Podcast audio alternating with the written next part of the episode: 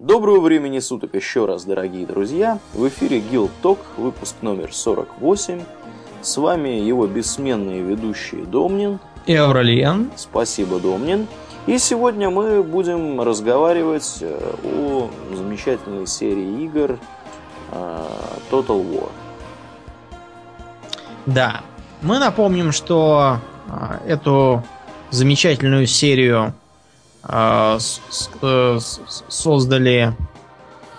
Ну, сейчас это, говорится, Creative Assembly, но тогда они назывались немного по-другому. Игру, с которой все начиналось, вышедшую в 2000 году, э, создали совместно Electronic Arts и некая Daydream Software. Это Daydream Software, я так понял, потом стала Creative Assembly, хотя я могу и ошибаться, честно говоря, не интересовался историей создателей. А, как бы то ни было. Я так думаю, все из нас понимают, что такое Wargame. Ну, Это да. стратегия, в которой вам не нужно не строить базы, не э, нанимать войска, все у вас уже обычно есть под руками, и вам нужно лишь с умом распорядиться тем, что у вас есть. А, так как э, всякий микроменеджмент с базами и способностями отрядов обычно устраняется, мы э, вынуждены учитывать другие моменты. Это особенности рельефа, построение, э, настроение войск. Кстати, э, я отношусь к жестоким противникам э, выражения мораль отряда там, или мораль войска. Там мораль команды в разных играх. При этом, кстати, даже в совершенно русских играх по происхождению везде пишется мораль. Мораль. Так вот, э, мораль это когда мораль у басни. басни такова. Да, да, да, да, да, да. А у отряда бывает моральный дух. Или, если говорить более э, популярным языком, боевой дух. Морали у отряда не может быть никакой. Ну, разве только речь идет о том, аморальны ли они, играют ли в карты, знаются ли с непотребными женщинами и прочим. Но мне почему-то кажется, что э, речь в большинстве игр идет вовсе не о них. Так вот, Wargame требует э, стратегического и тактического мышления. И это, в общем, хорошо, потому что часто, садясь за стратегию, получается, что э, мы вынуждены быть скорее экономистами, нежели военными. И хороший щитовод зачастую обыгрывает прекрасного тактика. Просто потому, что у него больше ресурсов, больше войска, и таким образом он побеждает. А, мы не говорим о сложных случаях типа Старкрафта, где сам черт ногу сломит, и а, неизвестно какого элемента не больше. А есть глобальные стратегии, где нужно действовать в масштабах всего мира. Мы уже рассказывали, например, о серии парадоксальных стратегий, э, конкретно Crusader Kings. Mm-hmm. Впрочем, это не самый удачный пример. Ближе подойдет, например, скажем, Европа Универсалис от той же конторы, которая продолжает э, временную линейку крестоносцев, начинаясь в 15 веке. Э, или День Победы от них же, Hearts of Iron по-английски, повествующий о периоде между Первой и Второй мировыми войнами. А есть игра, совмещающая все сразу. С переменным успехом, правда. Я вынужден добавить именно это. А Medieval Total War была для нас, мне кажется, первой игрой из э, этой серии. Хотя первой в хронографи- хронологическом порядке была все-таки Сёгун. Почему это так важно? Напомню, что э, бум стратегии реального времени был вызван э, появлением новых аппаратных мощностей, позволявших в реальном же времени просчитывать э, происходящее. До этого засилие походовых стратегий было обязано именно слабости тогдашних компьютеров. Но и новые компьютеры показали, что, скажем, сотню юнитов в один момент им крайне накладно показывать. Э, вспомним Warcraft 2. Тогда в, один, в одну рамку помещалось 9 юнитов. И считалось, что этого вполне достаточно для атаки. Вы себе представляете войну, на которой бьются два десятка человек? Я нет. Сёгун была очень смелой э, попыткой опровергнуть это.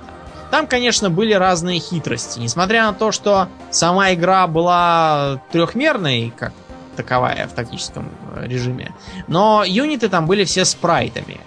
Впрочем, они были достаточно многообразно анимированы, поэтому это не очень мешало. И даже сейчас не очень мешает. Кроме этого, там были учтены всякие другие фишки из настольных стратегий.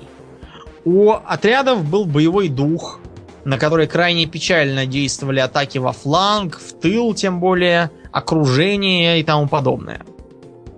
А, сам игрок выступал, скажем так, духом-хранителем самурайской династии из одного из кланов Даймё, князей Японии во время эпохи Сингоку Дзидай, которую мы уже упоминали как-то раз. А задача состояла в том, чтобы в стратегическом режиме завоевать пост Сёгуна. То есть, э, проще говоря, избить всех конкурентов до состояния нестояния и стать гегемоном на японских островах. А, помимо обычных для варгеймов особенностей, были и разные нововведения. Например, в стратегическом режиме позволялось не только передвигать войска, еще и задействовать так называемых агентов. Например, каждое войско э, желательно было возглавлять генералу. Генералы э, были совершенно разные по характеристикам. Э, одни хуже, другие лучше. От э, успешных боев они, соответственно, росли в звании.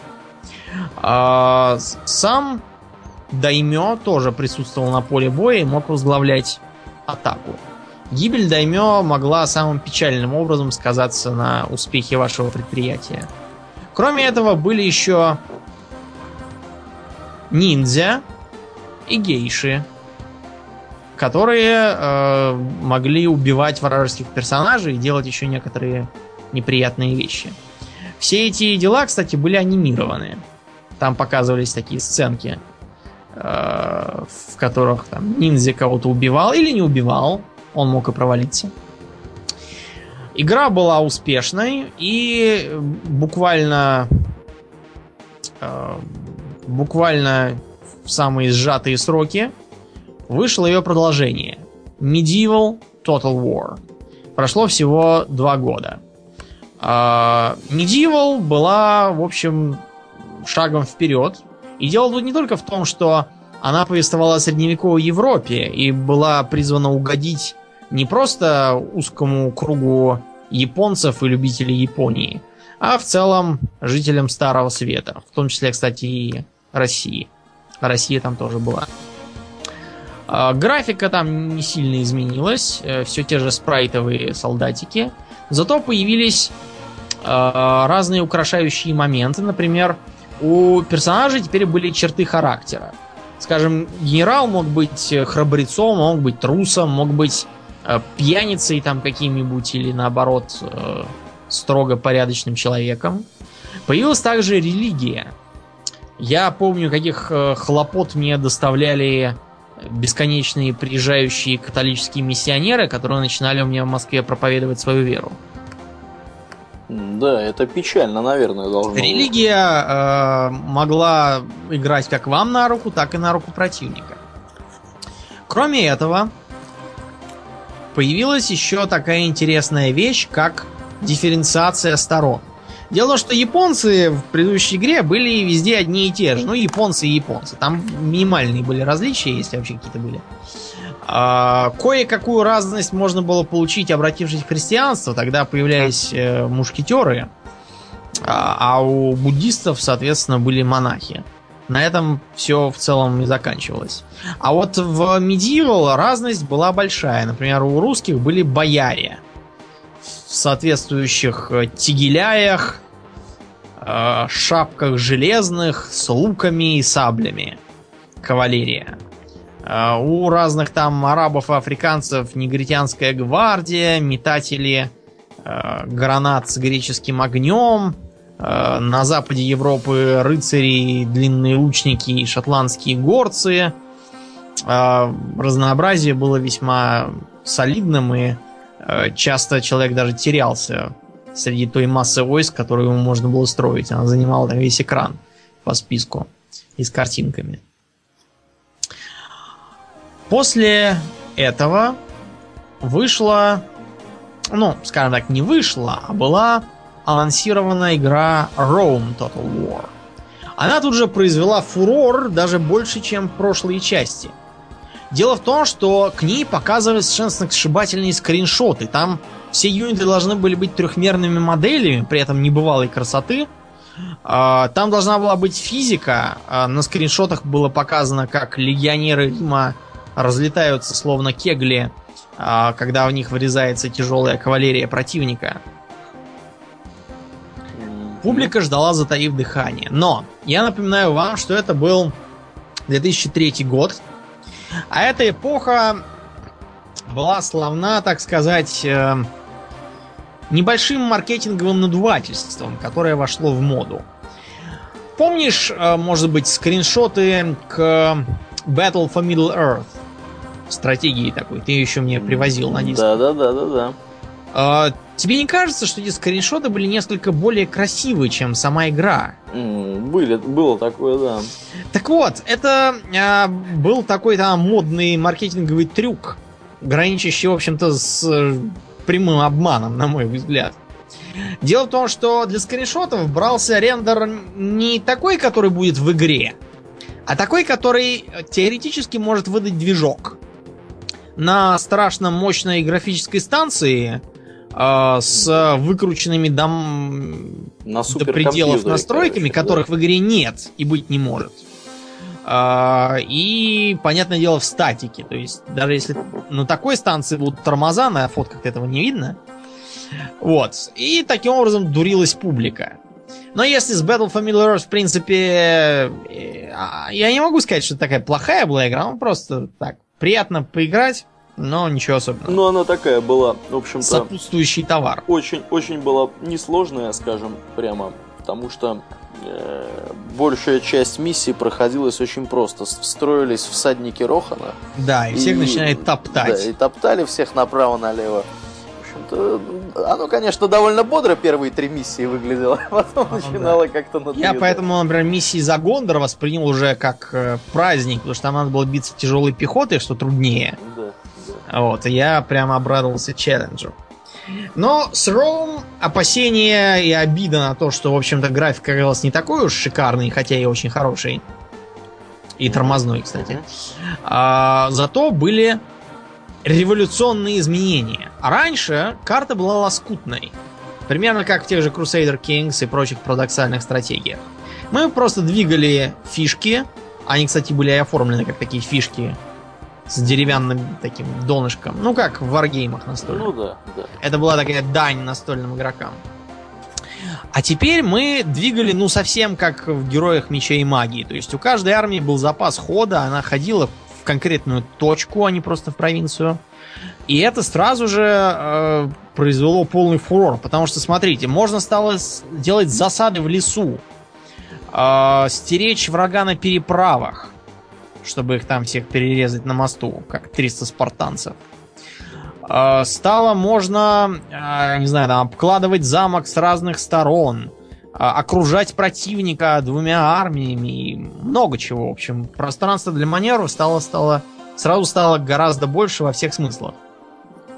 Кроме этого, сеттинг был подобран очень удачно. Несмотря на то, что Рим это крайне, ну вообще поздняя античность, это крайне интересный исторический период, игр по нему не так, чтобы много, потому что чтобы полностью передать э, всю специфику эпохи, нужно обладать не, не, не слабыми познаниями и таким же толстым бюджетом. И тут э, Creative Assembly превзошли сами себя.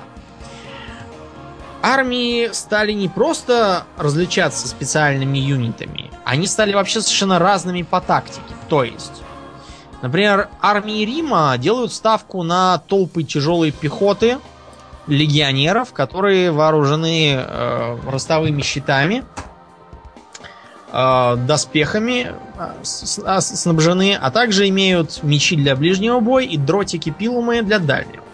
Жаль только, что эффект пилумов, на который больше всего упали легионеры, не очень-то в игре показывается. Дело в том, что пилум в первую очередь употреблялся против щитников. Если тебе в щит прилетает э, здоровенная железная палка, то больше ты им щитом пользоваться не будешь. Он станет тяжелым и неудобным. Придется его бросить. Палка это, если кто-то вдруг не в курсе, втыкалась в щит, и ее было очень геморройно оттуда вытаскивать. Дело в том, что она была, она имела очень длинное острие, чуть ли не в половину длины древка. И оно было сделано из дрянного железа, которое тут же там сминалось, деформировалось, и дальше ее из Оно щита... было сделано из бронзы, если кратко. Да, даже из бронзы. Из бронзы, да.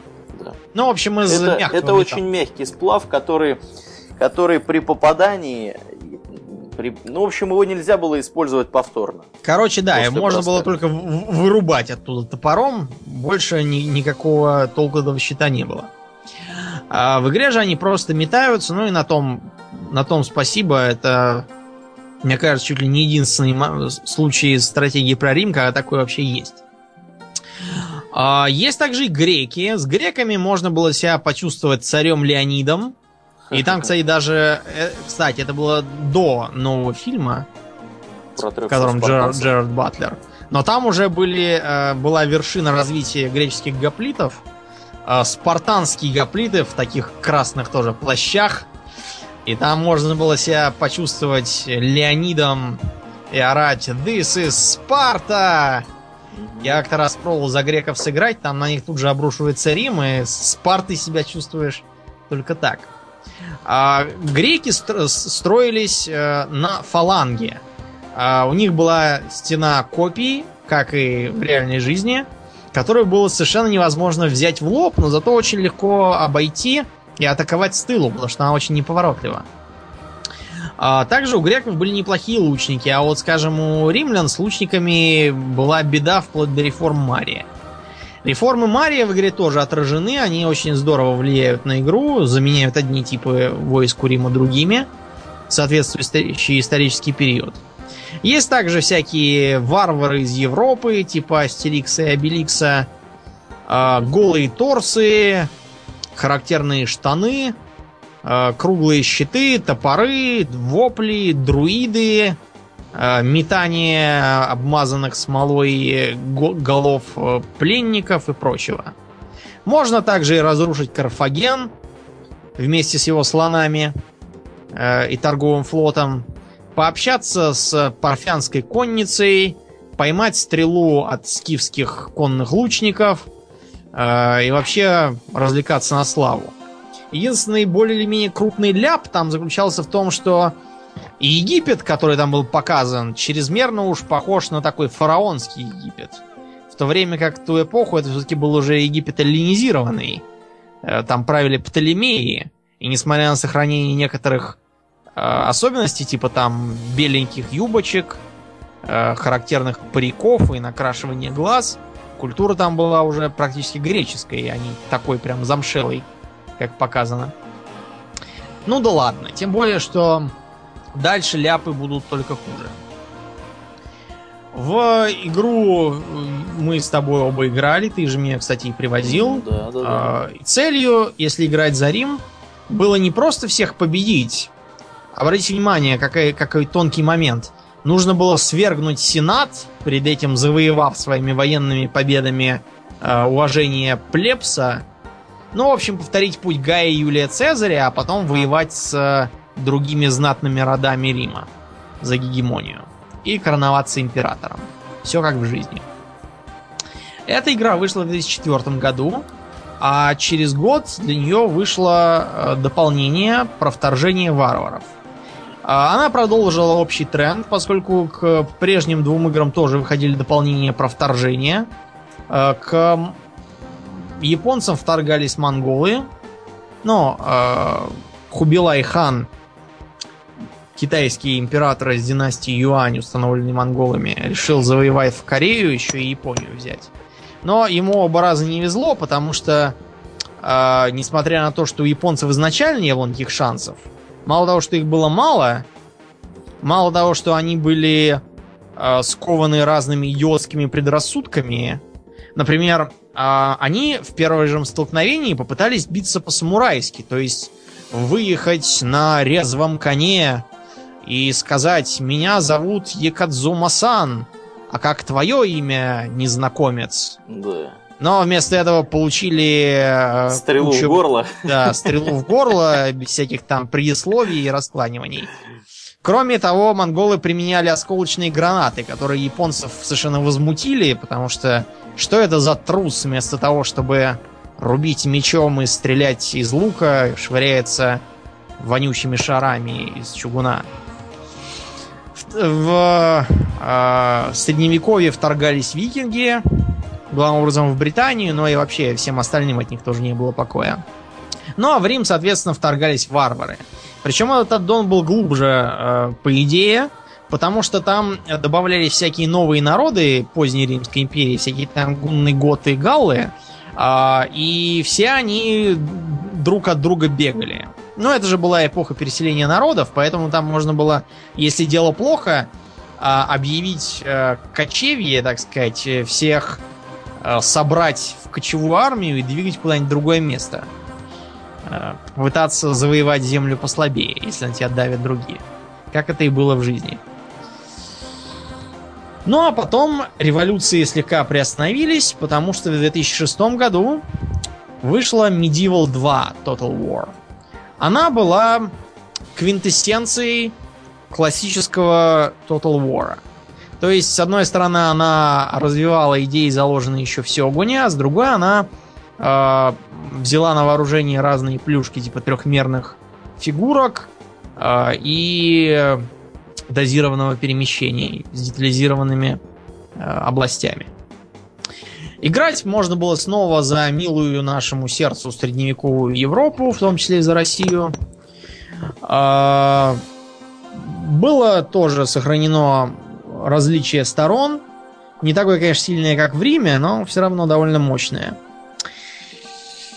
И, в общем, игралось бы это все замечательно, если бы в игре не было столько всяких дуростей, ляпов, э, глюков, багов и странностей. Я сейчас буду говорить про то, что вышло в релизе. Потом-то почти все из этого поправили в патчах. Но вот э, то, что было сначала, это был караул. Во-первых, э, ну, в города было можно еще в Риме сажать э, генералов разных, как губернаторов. Предполагалось, что это все будет способствовать повышению порядка, сбора налогов, э, развитию города и прочему.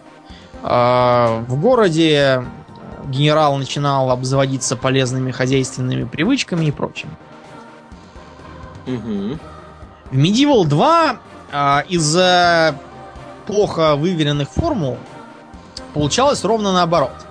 Назначенный э, губернатором славный генерал, отец солдатам и слуга королю, первым же делом спивался в хлам а, и превращался в конченого синяка, а потом начинал э, заводить толпы баб, разворовывать деньги из казны, э, бесить до белого коленя совершенно население э, и, и вообще э, вместо того, чтобы приносить пользу, только вредить.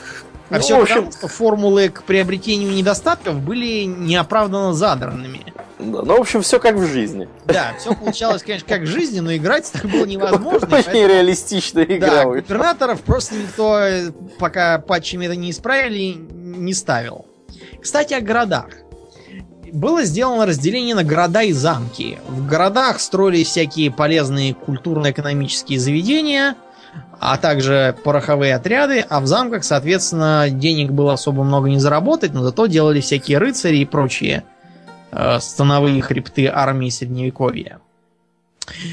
А, но и тут тоже начинались дурости. Например, можно было строить кузницы, которые давали доспехи для юнитов. Ну и там разные там оружие и прочее. Причем их, кстати, было видно. Например, большинство пехотинцев легких начинало просто в стеганых куртках. А потом их можно было переодеть всякие кольчуги и чуть ли там не в латы. С касками. Ну и тут тоже оказывалось то, что следующий уровень доспехов вместо того, чтобы улучшать э, защиту, наоборот, ухудшает. А всякие алхимические лаборатории, которые должны были улучшать э, мушкетеров и аркебузиров, они их действительно улучшали, но почему-то в сторону ближнего боя, который им нужен как зайцу стоп-сигнал. И, короче, было поначалу проще плюнуть и ничего не строить, чисто на всякий случай, чтобы еще хуже дел не наделать. А, что касается планирования города, то тоже было много то ли недоделанного, то ли непонятного. Например, а, получая задания от разных гильдий, можно было построить их штаб-квартиру. Причем эти штаб-квартиры почему-то делали все время какие-то неожиданные вещи. Например, а, почему-то гильдия каменотесов повышала закон и порядок. Видимо, кто восстанет, того кирпичом сразу по морде. А с генералами была сделана еще одна вещь, так называемая рыцарская честь.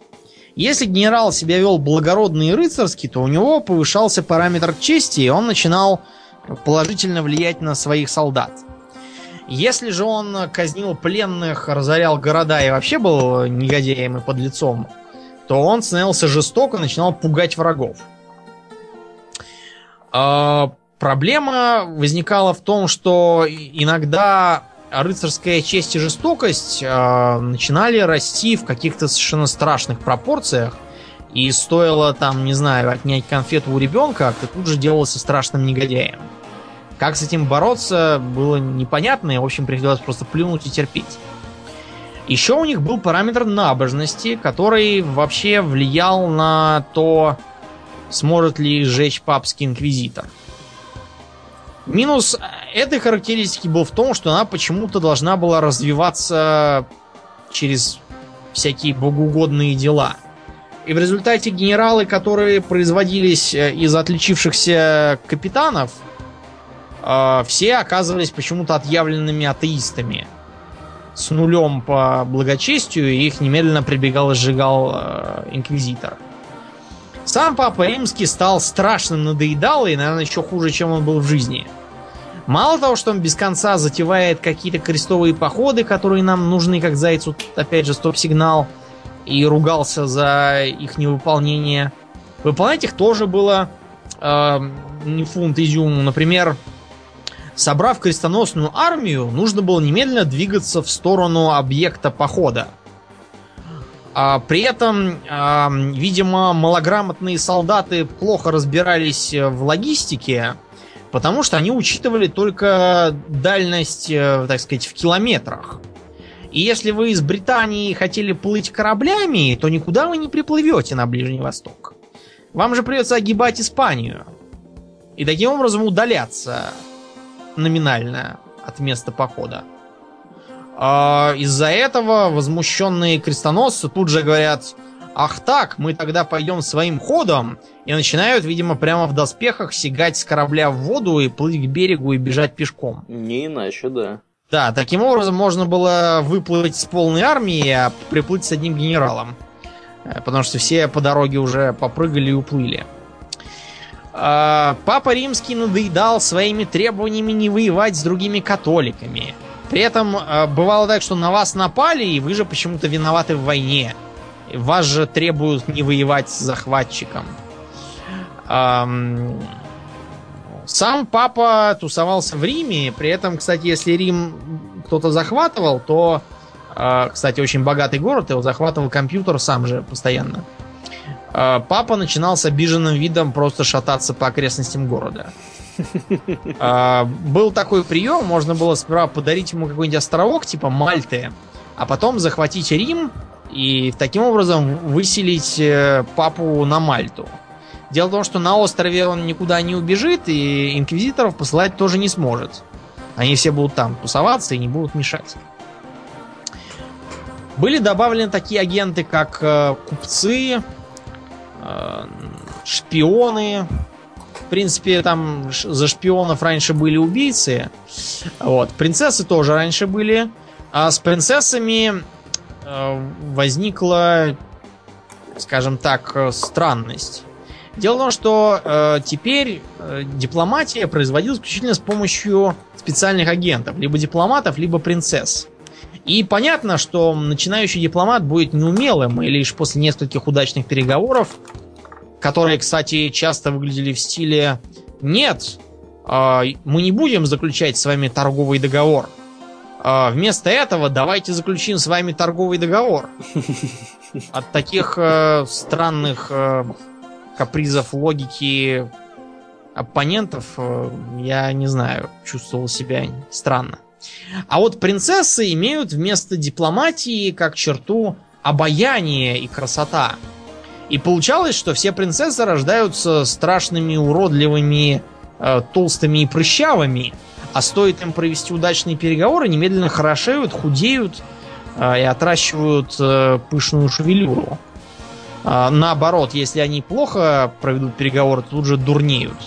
Ну, видимо, от стресса начинают объедаться пирожными э, и толстеют. Э, постоянно возникали какие-нибудь глюки с э, тактическим режимом. Например, э, слоны тимуридов, которые приходили с Ордой, могли захватывать башни э, оборонительные чуть ли там не за полкилометра. А все потому, что э, расстояние рассчитывалось как некоторое количество радиусов одного юнита в подразделении. Пока речь шла о человечках, понятно, радиус у человечка маленький. Но у слона-то радиус большой, поэтому получалось, что у них радиус захвата башен чуть ли там не методом телепатии. А, постоянно возникали какие-то залипы у искусственного интеллекта. Например, построив полевой лагерь, враг никогда из него не делал вылазки. Ни, вообще никак. То есть можно было а, отрядом из э, трех бомжей осадить огромную армию и уморить ее голодом. А, потом, скажем, а, они иногда, если были открыты двери осаждаемого замка, засланными шпионами, они как-то их игнорировали, видимо, в стиле «Э, «Нет, мы не воспользуемся таким бесчестным приемом».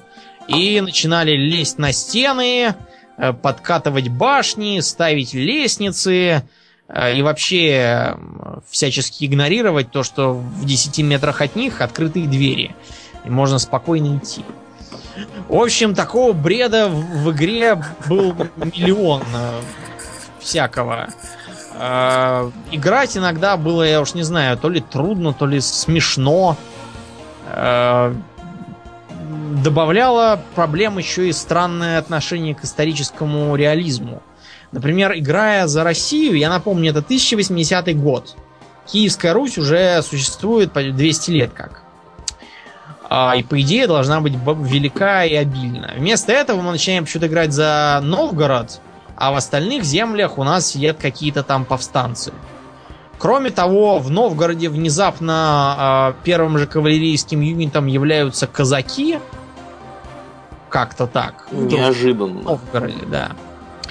А, при этом в Новгороде понятное дело, казаки на конях и с луками. Я впервые слышу, чтобы в Новгороде были такие развитые традиции коневодства. И э, в довесок, например, были какие-то интересные э, скины у православных священников. Непонятные, совершенно не похожие на реальные. А вот зато еретики, периодически заводившиеся в разных местах, были подозрительно похожи на православных священников по одеянию. В общем, играть было, конечно, прикольно, но при этом очень суматошно. После этого был еще один аддон, в котором ничего особенного не случилось. А в 2009 году вышла очередная революция. Empire Total War. В ней нам, во-первых, обещали сражения на кораблях, которых до этого не было.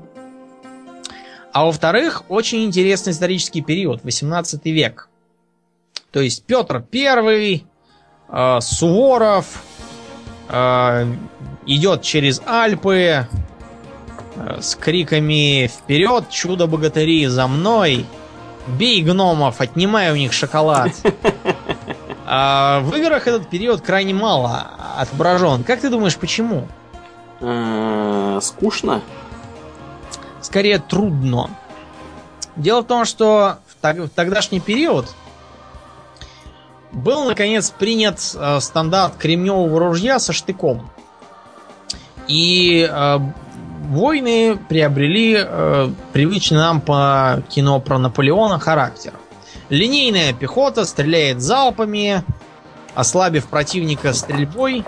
Напомни, огнестрельное оружие тогда только 30% потерь на поле боя обеспечивало. Идет в штыковую или ждет, пока с флангов прискачут э, гусары поручика Ржевского и все опошлят. Вот. Моделировать это трудно. Мы все помним, с каким геморроем были сделаны пороховые отряды в Медивале. Они там то отказывались стрелять, э, то стреляли через одного, то начинали меняться ми- местами до бесконечности, забывая про все на свете. А, например, стрелять с крепостных стен они отказывались вовсе, видимо, по религиозным соображениям. Э, Проблем с ними было гораздо больше, чем пользы. То есть нужно было смоделировать реалистично их механику боя. Дальше. Нужно было сделать так, чтобы э, строящиеся друг против друга шеренги не выглядели тупо. Ну, стоят они, ну, перестреливаются и дальше что. То есть нужно было сделать очень хорошую анимацию. Для штыкового боя тоже анимацию придется переделать. Потому что в отличие от э, того, что было можно в Медивале, когда все бегут толпой и начинают рубиться один на один, нужно было как-то изобразить строевой штыковой бой.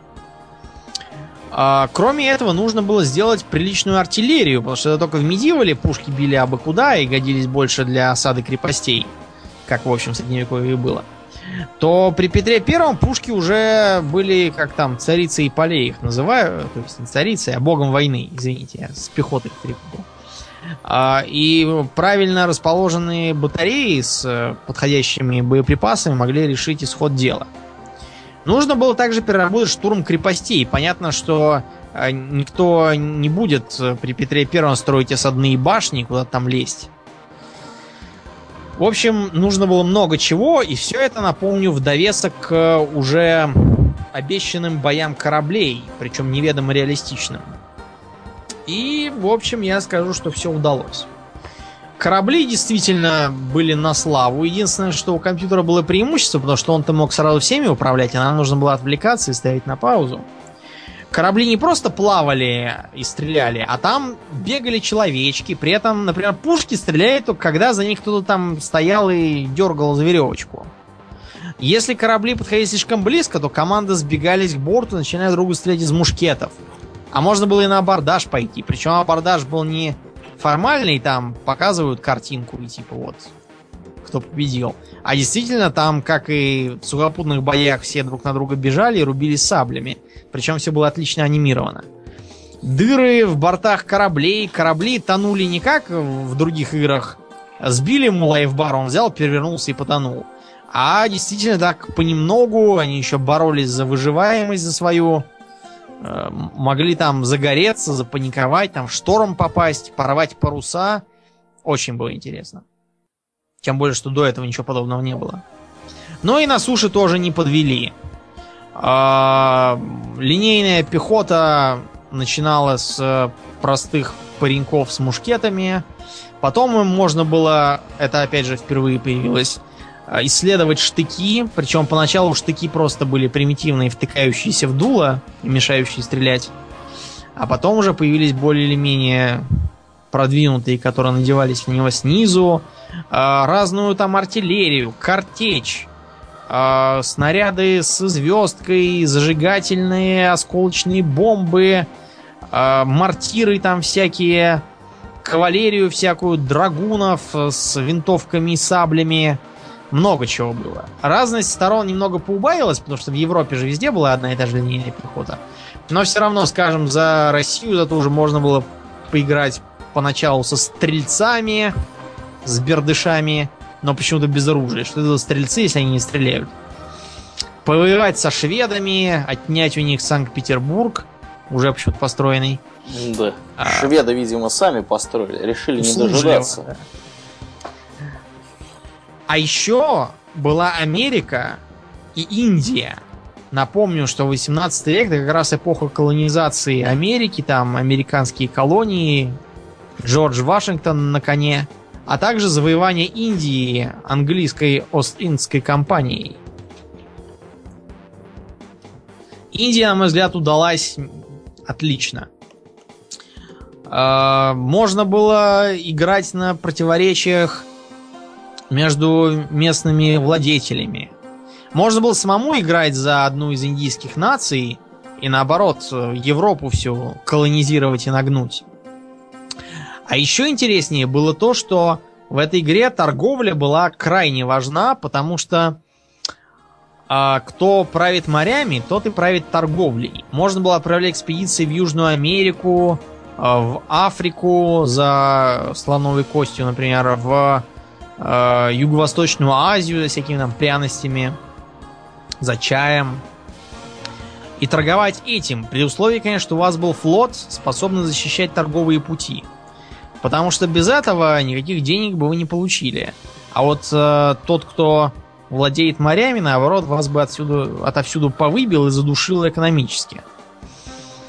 Были, разумеется, и всякие минусы. Например, было как-то странно сделано разделение на провинции. То есть, ладно, хорошо, что у России провинции огромные, и она вся умещается в пять провинций. Хорошо, ладно, для баланса. Почему вся Франция состоит из двух провинций? Да даже Голландия, которая рядом у них, и то из трех была.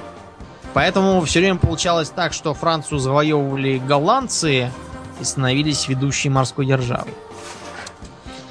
А к ним вышло, вышел аддон, так как нашествий в 18 веке не было, аддон был про Наполеона. Я в него, честно говоря, не играл, потому что уже, видимо, насытился, и Наполеон меня не очень интересовал. Зато я с интересом ожидал нового Сёгуна за номером вторым. Сёгун вышел в 2001 году и предлагал не просто компанию, в которой учитывали все наработки предшественников. Там были и исследования, а, и нормальная дипломатия, и исправленные ошибки, и выверенный баланс, и морские бои, хотя и не очень интересные, потому что у японцев преобладал грибной флот в то время. Гриб, грибной флот. При словах грибной флот мне почему-то грибы приходят. Грибы. Ты знаешь, э, у меня был обратный пример в жизни. Когда я был школьником, я писал изложение, и там описывался паром, на котором грибники тусовались. Так вот, процентов, наверное, 70 из моего класса написало гребники. Гребники. Ну, потому что они решили, видимо, что это такой паром, типа э, галеры, на которой рабы гребут. Что гребники это как раз те, кто там с веслами сидит в кандалах. И так под бой барабанов ритмично двигает паром вперед. Я пытался объяснять и говорить, что те, кто грибы собирает, но мне сказали, что если я глуп и невежествен, то лучше мне молчать Помалкивай, да, да. Да, так что я плюнул и оставил все попытки что-либо рассказывать. Да уж, гриб, грибники. А в 2012 году вышел второй аддон к этому Сёгуну, и мне кажется, что гораздо интереснее получился именно он. Дело в том, что он повествует не об надоевшей уже войне Сингоку Зидай с самураями и лучниками, а об эпохе перемен в Японии времен революции Мэйдзи. Так как это завершающая часть э, нашего сегодняшнего GT, я немного расскажу о революции Мэйдзи как таковой. Давай, давай. Дело в том, что Япония после Сингоку Дзидай ушла в самоизоляцию. А, было фактически запрещено иметь какие-либо контакты с иноземцами. Единственными, э, кто более или менее регулярно приезжал в Японию, были голландцы – у них была монополия, и то они ну, не могли же они расхаживать по стране, они просто приплывали, сдавали товар, забирали деньги и свои и товары, которые были им интересны, и уплывали. А, для, например, контактов с тем же Китаем а, специально была оставлена номинальная независимость Окинавия. Ну, типа, чтобы она была как будто бы за границей, и типа через нее можно было бы уже общаться с Китаем. А христианство было запрещено, потому что там э, у них на юго-западе было восстание крещенных католиков. И в таком законсервированном виде японцы дожили до середины 19 века. Напомню, что в этот период уже были пароходы, более или менее э, современное огнестрельное оружие, заряжающееся с казенной части, а не с дула, как древние мушкеты. Всякие там новинки, э, электри- электрические приборы там первые и прочее. А в Японии продолжался 17 век с доспехами, мечами и древними аркибузами. А, кончилась эпоха внезапно. В 1853 году приплыли несколько черных кораблей, которые принадлежали к Тихоокеанскому флоту США. Черные корабли медленно обратились к императору с ультиматумом от лица командора Перри по кличке Старый Медведь. Так его звала команда. Старый медведь. Да.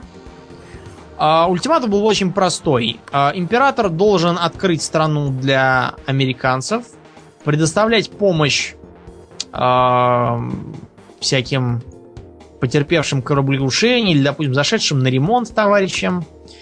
А, иначе корабли откроют огонь и снесут столицу к чертям. Японцы были, с одной стороны, в шоке, а с другой стороны, в еще большем шоке. Потому что приплывают какие-то чужаки. При этом э, надо понимать, что японцы же всех считают за варваров. Э, маленький экскурс. По японской расовой теории они являются белой расой. Европейцы являются розовой расой, а остальные азиаты являются желтой расой. Кем являются негры, у японцев не говорится, видимо, никем не являются. А, то есть э, с японцами надо держать в уме их странный комплекс превосходства. Мало того, что они вторглись и навязывают свои условия, так они еще и оскорбили сына неба, потомка богини Аматерасу, по чьей воле произрастает рис, между прочим. Это немыслимое оскорбление. Да, поначалу японцы вообще ждали, что сейчас начнется цунами, ну, как у них обычно бывает, у них то монголы приплывут, начнется цунами, их всех потопит, то монголы опять приплывут, и опять цунами их всех потопит. Между прочим, слово камикадзе означает божественный ветер, и именно про этот ветер оно и говорит. Э, про всякие цунами, топящие врагов. Но, как назло, в этом году с цунами не задалось. Да, и врагов не потопило. Да, и пришлось уступить. Но, правда, понятно, что император в тогдашней Японии не значил вообще ничего в практическом смысле. Он, э, скажем так, э, подрезал экибаны, проводил ритуалы и вообще был сыном неба и как бы духовным лидером, а, без которого бы Япония без сомнения погибла. Но всем правил за него Сёгун. Сёгун означает буквально главнокомандующий в некотором роде, и по идее это сначала был титул э, главнокомандующего в общем походе против северных варваров. Конкретно против айнов, которые так были автохтонным населением Японии. Со временем э, сёгуны сосредоточили в своих руках всю власть, а императоры только вроде как английская королева. Да, я вот только хотел сказать. Да, церемониальную совершенно были. Церемониальную власть сохраняли. А, отличие было в том, что сёгун это был наследственный титул и передавался от отца к сыну. То есть можно говорить фактически о военной диктатуре. Так вот, а, как только Сигунат был вынужден пойти на эти уступки, ему тут же припомнили все и все. А, налоги, ущемление вольностей самураев, а, дурацкие экономические запреты. И вообще, когда давным-давно всем заправляли императоры, между прочим, вот такого вот не было как при этих сёгунах. Да. А, И таким образом вокруг э, императора сплотилась группа, скажем так, прогрессивно настроенных товарищей. Прогрессивными они были в. Обеспокоенных граждан, я Да. сказал. Дело в том, что у них общего было, наверное, не больше, чем у, э, чем у, чем противоположного. Э, часть из них, причем, наверное, большая часть, считала, что ладно, варвары нас сильнее. Хорошо, давайте мы тоже сделаемся сильными, вышибем их обратно и будем жить, э, как и прежде, только сильными. А другая, меньшая, но более дальновидная часть считала, что одними только ружьями тут не обойдешься. И, кстати, они правильно считали, потому что тогда, например, э, государства Востока, типа Турции, там, они тоже модернизировались только в смысле оружия там, и военного дела, и мы все знаем, чем это кончилось для Османской империи. Да. Печально это кончилось. А другая эта самая группа считала, что нужно проводить более современную, что ли, политику. В конце концов, 200 лет прошло с э, последних реформ, и надо бы что-то делать. Они, например, стали секретным образом отсылать э, молодых людей для обучения в Англию. Потом, кстати, молодые люди вернулись и заняли всякие там посты в министерствах очень ценные. И начался период войны. А, война происходила между сторонниками Сёгуна и Императора. Дело в том, что э, против Сёгуна выступили многие, не только те, кто был им недоволен, а и э, многие, считавшие, что Сёгунат себя изжил как таковой. И дело не в самом Сёгуне как человеке. Он-то может еще ничего и ни в чем не виноват. Они считали, что следует э, реформировать страну по образцу, скажем, той же Англии. Только императора все-таки сделать более властным. А те, кто били за Сёгуна, обычно изображают с такими ретроградами, которые там все только с мечами и луками, и поэтому проиграли. На самом деле нифига. А, Они тоже считали, что нужно модернизироваться, что мечи это хорошо, но их лучше носить на поясе, а за спиной иметь современную винтовку Ли Энфилда или что-нибудь в этом духе. А, Что нужны нормальные пушки, пулеметы Гатлинга и прочее. В итоге, после длительной борьбы, Сёгуну пришлось отречься от власти, а монарший род в лице молодого императора Муцухито был восстановлен в правах. И это было закономерным финалом нового лозунга Сонно Дзёи. Это означает почитание императора, изгнание варваров. Тем не менее, особенного изгнания варваров не вышло. А, Новое правительство, сплотившееся вокруг императора, который главным образом кивал и улыбался, объявило, что начинается эпоха Мэйдзи. Ну, дело в том, что вообще, когда вступает на престол новый император, ему надо какой-нибудь лозунг взять. Мэйдзи означает просвещенное правление. Э, Произошли разные чистки, ну, просто потому что многие, как я уже сказал, из э, сторонников императора на самом деле не понимали, к чему клонит новое правительство. Э, И в ответ на непопулярные рискованные решения начали возбухать. Поэтому их слегка Почистили. порепрессировали, да. Да. Например, э, разогнали самураев, ну как разогнали, просто им привилегии отменили в стиле там возможности безнаказанно убить любого простолюдина, чтобы проверить остроту своей катаны. А, С этим им пришлось подзавязывать.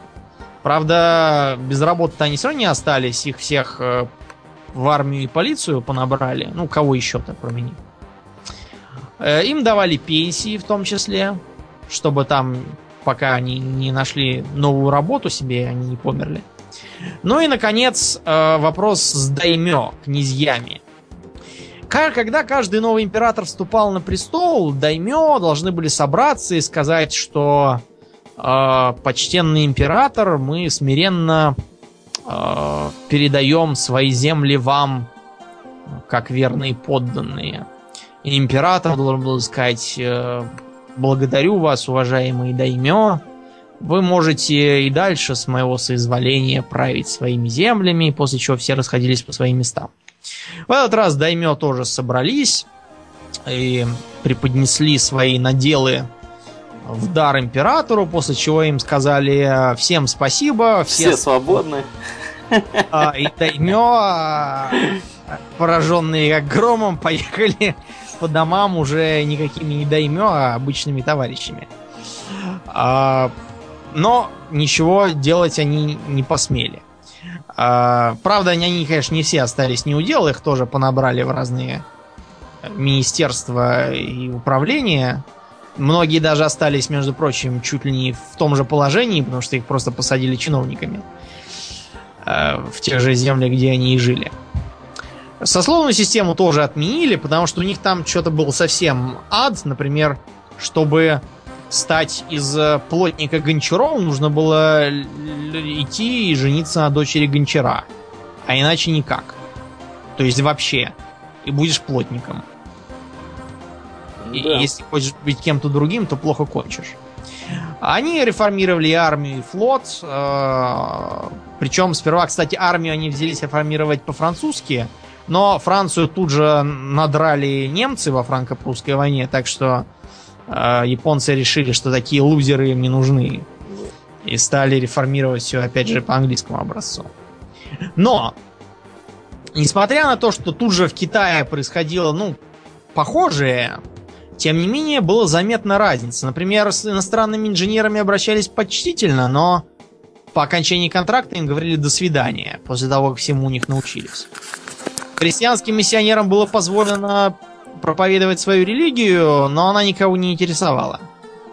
А, традиционные прикиды, гейши всякие, этические а, приемчики японские, они все остались в неприкосновенности, несмотря на краткий период а, фанатизма, когда особенно молодежь начинала думать, э, блин, мы думали, что мы тут высшая раса, а оказывается, что у нас тут нифига нет, одни только дурацкие сабли и замшелая какая-то нищая феодальная система.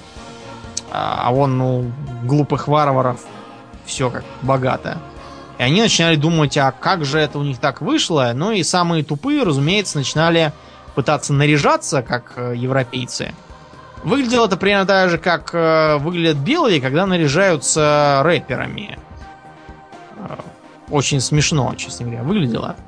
А самые глупые начали думать, что, может быть, это э, застольное поведение европейцев делает их такими могучими, ну и стали там класть ноги на стол э, и вообще вести себя совершенно не по-японски. Знаешь, что мне это напоминает история? Мне это напоминает полинезийцев, да, времен Второй мировой войны и их карго-культ. Карго-культы, конечно. Да, да, да. Вслепую подражали марширующим американским солдатам и ждали, что им тоже привезут самолеты с едой. И которые до сих пор кое-где так и ходят. Просто потому, что Красный Крест им от, от, от безысходности возит самолеты, они думают, ну и хорошо, и будем маршировать дальше. А, были разные там другие нововведения. Кончилось все это возвышением Японии и, как мы тут все хорошо знаем, русско-японской войной, в которой пренебрежение к противнику очень дорого обошлось России. И кончилось все это у нас печально.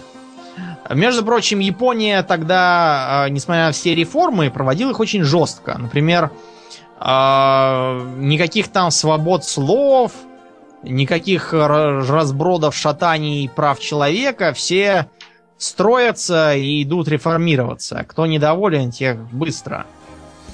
Пропаганда у них тоже была «Будь здоров». Например, а, были очень популярны всякие плакаты в той же русско-японской войне, где японские солдаты пафосно превозмогают. И мне кажется, даже Бладрейвены и то могут им позавидовать по степени пафоса в этом по смысле. Степени пафоса, да. Менее пафосный. Вот этот период э, и предлагается в последней игре Total War. Там можно, в принципе, попробовать защищать хоть Сёгуна, хоть Императора. а, один, так сказать, эффект будет. Можно попробовать вообще учредить свою республику с собой во главе. Правда, это архитрудно, мне ни разу не удавалось. Начинают все действительно с э, саблями и луками, и конницей с копьями. Впрочем, никто не мешает все это сочетать, потому что подобравшиеся с катанами товарищи э, линейную пехоту просто изрубят. Она же непривычна к ближнему бою. Э, пулеметы Гатлинга, новые пушки, пароходы всякие там э, с... Ну, знаете, как у Жуля Верна, там, который фрегат охотился за Наутилусом. Паровой двигатель, мачты, таран на носу, пушки всякие с коническими бомбами э, и прочее. В общем, морские бои, мне кажется, стали даже интереснее, несмотря на то, что перестала влиять скорость ветра. Э, можно посмотреть на всякие типичные японские фишки, типа разных там активистов э, про императорской или про сёгунской направленности, э, поиграться с Синоби, нанять на службу западных ветеранов, э, подружиться с э, американцами, французами или англичанами и, наконец, построить железную дорогу, по которой можно кататься по всей Японии и превозмогать противника, не ожидавшего такого подхода. В общем, я считаю, что это наиболее удачная из всей серии. Сейчас же мы ожидаем а, очередного релиза. Это будет Rome 2. На сей раз мы можем прямо сказать, что не опасаемся э, обмана с графикой. Несмотря на то, что графика показана совершенно сногсшибательная. Видно чуть ли там не щетину у э, легионеров и то, какие именно они корчат рожи. Правда, что-то у них эти рожи какие-то, мне кажется, не очень разнообразные. Такое не ощущение, очень, не очень-то что... дружелюбные. Ну, как сказать, они все как-то...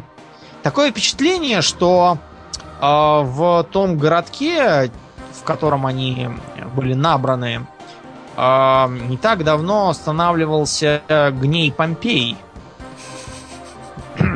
да. Потому что они все какие-то на одно лицо и напоминает, что у них когда был один биологический отец. Мы ждем, что там будет так же разнообразно и интересно, как было в первом же Роум с точки зрения состава войск. Что там будут э, ликвидированы всякие дыры, просчеты и исторические ляпы. А также, что там будут наконец-то э, соединены морские битвы с сухопутными. Нам обещают, что, например, тот же Карфаген и вообще любые прибрежные города можно будет штурмовать сразу из моря кораблями, обстреливая его из катапульт, и из земли. Вот что нам обещают. Да и вообще баталии, которые продемонстрированы в скриншотах, наверное, раза в два превосходят прежние. А напомню, в современных играх серии на поле битвы могут сойтись и 4000 человек.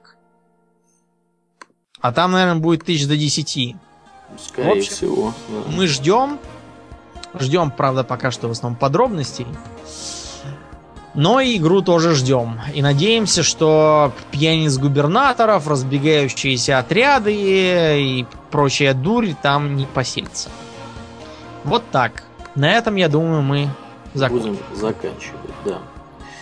Ну что ж, дорогие друзья, я думаю, что всем было интересно. Мне, по крайней мере, было точно интересно, потому что я играл не во все игры, про которые Дом рассказывал. Вот. А, ну, собственно, на этом мы будем действительно закругляться. Я напоминаю, что вы слушали 48-й выпуск Russian World of Warcraft Radio Guild Top. А, это наше после шоу для основного подкаста. Ну, а с вами были постоянные ведущие Домнин и Аурлиен. Спасибо, Домнин. Всего хорошего. Пока. Пока.